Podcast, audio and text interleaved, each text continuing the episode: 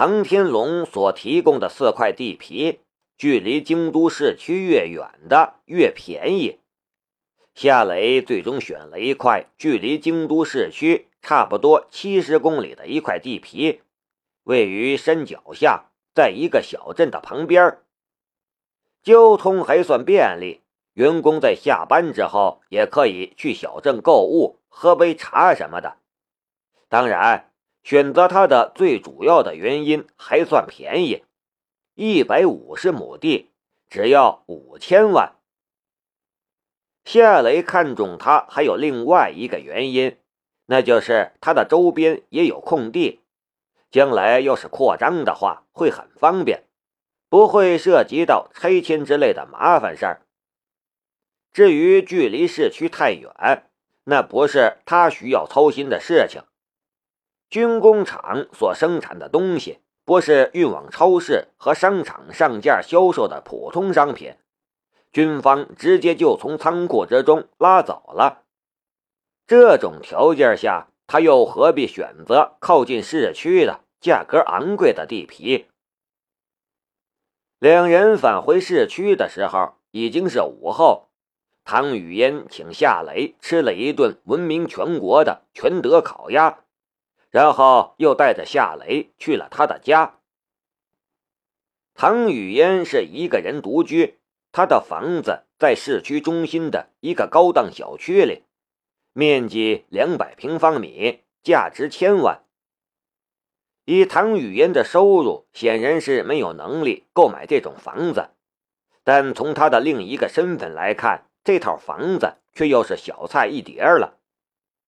唐门是蜀地第一大家族，几百年前便是名门望族，发展到今天，谁知道唐家有多少资产？你这里不错。进门之后，夏雷礼貌性的赞美了一下，他很喜欢唐雨嫣所选择的清新的装修风格，很简单，但非常精致和有格调。你在京都没有房子吧？唐雨嫣说道。听说你住在龙兵的家里。嗯，暂时住他家里。夏雷说道。他走到了客厅里的巨大的落地窗前，俯瞰着京都的一角。我给你一把钥匙。唐雨嫣说。夏雷顿时愣了一下。你给我钥匙干什么？唐雨嫣笑着说道：“你要学唐门的功夫，我要学你的咏春拳。我给你钥匙，你随时可以过来，你也可以住在这里，这样也方便我们相互学习。这样不好吗？”这个，唐雨嫣的提议确实不错，有利于两人之间的学习。但夏雷还是觉得有点不方便。哦，我知道，你大概要询问一下龙兵，征求他的同意吧？夏雷有些尴尬的道：“我住哪儿还需要征求他的同意吗？”不需要吗？夏雷忍不住笑了。我们是在拍《大话西游》吗？你把钥匙给我吧，我有空就过来。唐雨嫣给了夏雷一把备用钥匙。我去换套衣服，然后我们就可以开始了。嗯，夏雷说道。我也准备一下要教你的东西。唐雨嫣进了他的房间，夏雷在客厅里坐了两分钟，然后将沙发搬开。腾出了一块空地。几分钟后，唐雨嫣从他的房间里走了出来，一身黑色的运动比基尼，胸部将贴肤的布料撑得高高的，腿间也鼓起一块，隐约可见凹痕。臀部就更不消说了，她的丰满的臀部将那条运动短裤撑得满满的，那薄薄的布料。简直就是他的第二层皮肤，诱人至极。唐雨嫣似乎已经避免身体走光了，所以她特意穿戴了文胸和内裤。可这依然无法阻止她的身体露点什么。夏雷假装镇定，笑着说道：“我把你的沙发移开了，走的时候我会把它们放回原位。”也是，不用管他们。”唐雨嫣笑着说道：“我已经准备好了，你先教我咏春拳吧。”夏雷本想让他先教唐门的功夫的，没想到他这么狡猾，居然让他先教他咏春拳。看来唐雨嫣似乎和他的想法一样，如果他不教他真正的咏春拳，他大概也不会传授他真正的唐门功夫。祖传功夫不外传，这是华国习武之人的一个陋习。这一点，夏雷和唐雨嫣也不能免俗。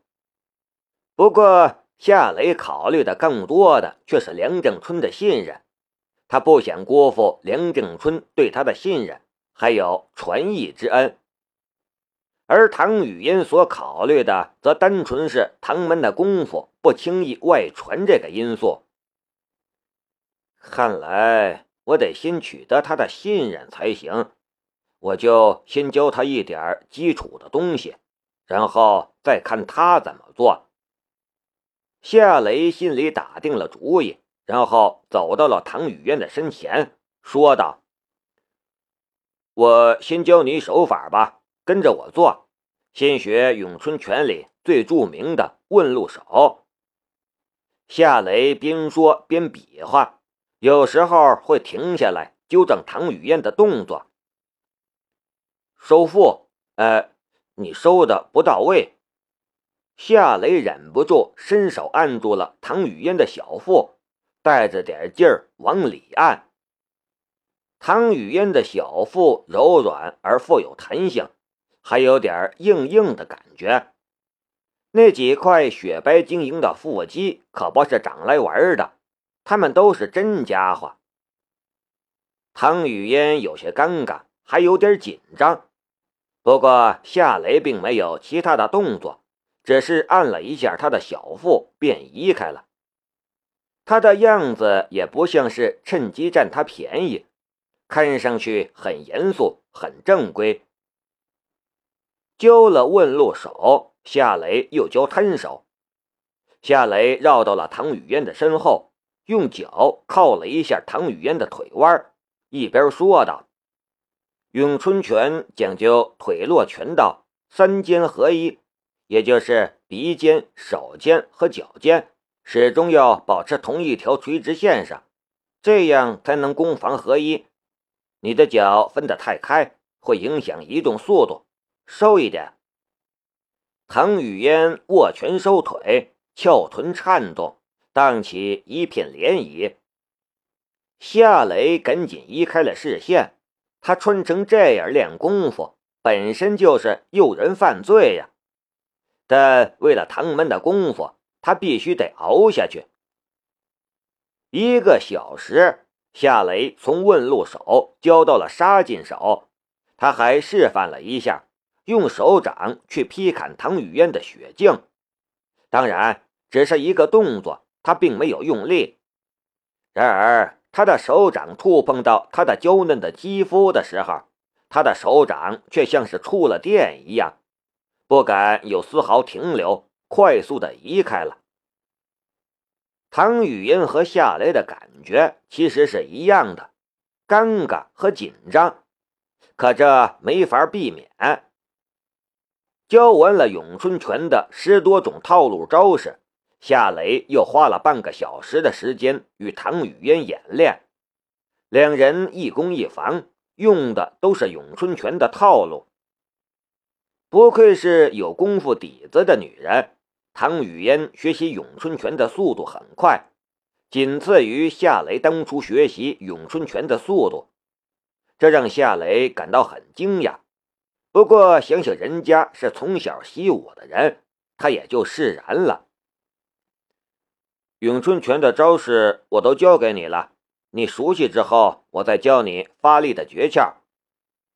夏雷抹了一下额头上的汗珠，心里也暗暗的松了一口气，总算不用再去碰他的身体了。唐雨嫣说道：“我大概需要半个月的时间来消化你教我的东西，那之后我再来向你请教咏春拳的发力诀窍。到时候你可不能藏私啊。”夏雷笑了一下：“不会的，如果不是考虑你才接触咏春拳，我现在就可以教你发力的诀窍。”我相信你，还是等我熟悉了之后再说吧。我现在教你我们唐门的轻功。唐雨嫣活动了一下双腿，夏雷的左眼已经提前进入了深度透视的模式。在他的左眼视线里，唐雨嫣已经变成了一个裹着血肉的骷髅。他的骨架、他的肌肉、他的肌肉和血管，在他的左眼里无所遁形，一览无余。当初他就是这么学到咏春拳的奥秘的，现在他也准备用这种方式学到唐门轻功的奥秘。轻功。从物理学的角度去分析，它其实就是挣脱地心引力技能。你对大地的作用力越大，反弹力也越大。发力与利用反弹力的过程，就是你施展轻功的过程。按照九点八牛顿每千克来计算，便能得到你要挣脱地心引力需要多大的力量。你对大地的力量越大，利用大地反弹力的效率越高。你就能跳得更高。你看着，我给你示范。话音落下，唐雨嫣忽然屈腿，身体猛地在地上一踏，他的身体突然挣脱地面的束缚，嗖一下往天花板窜了上去。这一立定跳，就只差那么一点儿，他的头顶便与天花板来了一个轻轻的接触。如此夸张的弹跳力，如果他去田径锦标赛参加跳高比赛的话，他一定是世界冠军。就这么一下，夏雷自问无法办到。不过唐雨嫣从准备到起跳的整个过程，他都没有遗漏。他看到的可不仅仅是唐雨嫣跳起来那么简单，他看到的是他的身体内部。尤其是他的双腿，他屈腿的角度，他的肌肉运动，他的血液流速，也就是这一次深度透视，夏雷便窥见到了唐门轻功的秘密。能再示范一下吗？夏雷需要再看看，一次窥探并不够。没问题。唐雨嫣再次屈腿吸气。突然拔地而起，那对大胸本来是静止的，突然挣脱大地的束缚之后，它们往上飞扬。等到他的头顶接触到天花板的时候，他们又回归到地心引力的作用之下，与他一起往下坠落。唐雨嫣的双腿回归地板，但她的胸部却还兀自一片晃荡。如果他的胸部再小一些，他会不会跳得更高呢？这是一个无聊透顶的问题，但夏雷的脑海里却浮现了那么一下下，有点坏坏的感觉。还要我示范吗？唐雨嫣说道。夏雷说道：“你先休息一下吧，告诉我。”你们唐门的轻功平时都是怎么练的？腿部的力量非常重要，任何增加腿部力量的训练都可以用，比如绑着沙袋蹦跳、翻越障碍等等。当然，掌握大地反弹力的诀窍也是非常重要的。我下次教你，你先练习一下吧。”唐雨嫣说道。夏雷站到了空地上。使劲蹦跳了几下，但没有一次是成功的。他原来能跳多高，现在还是多高，连唐雨嫣一半的高度都不到。其实掌握了唐门轻功的一部分奥秘之后，他其实可以活学活用，跳得更高的。但他不想让唐雨嫣看到他如此变态的一面。你其实挺笨的，唐雨嫣咯咯笑道：“你说的轻松，我才刚刚开始接触你们家的轻功。”夏雷不跳了，他看着唐雨嫣，试探的道：“那个，你能不能教我你们家的暗器？”唐雨嫣笑盈盈的看着夏雷，我就知道你会打这样的主意。我告诉你，轻功我可以教你，但暗器的话，你得是我们唐家的人才行。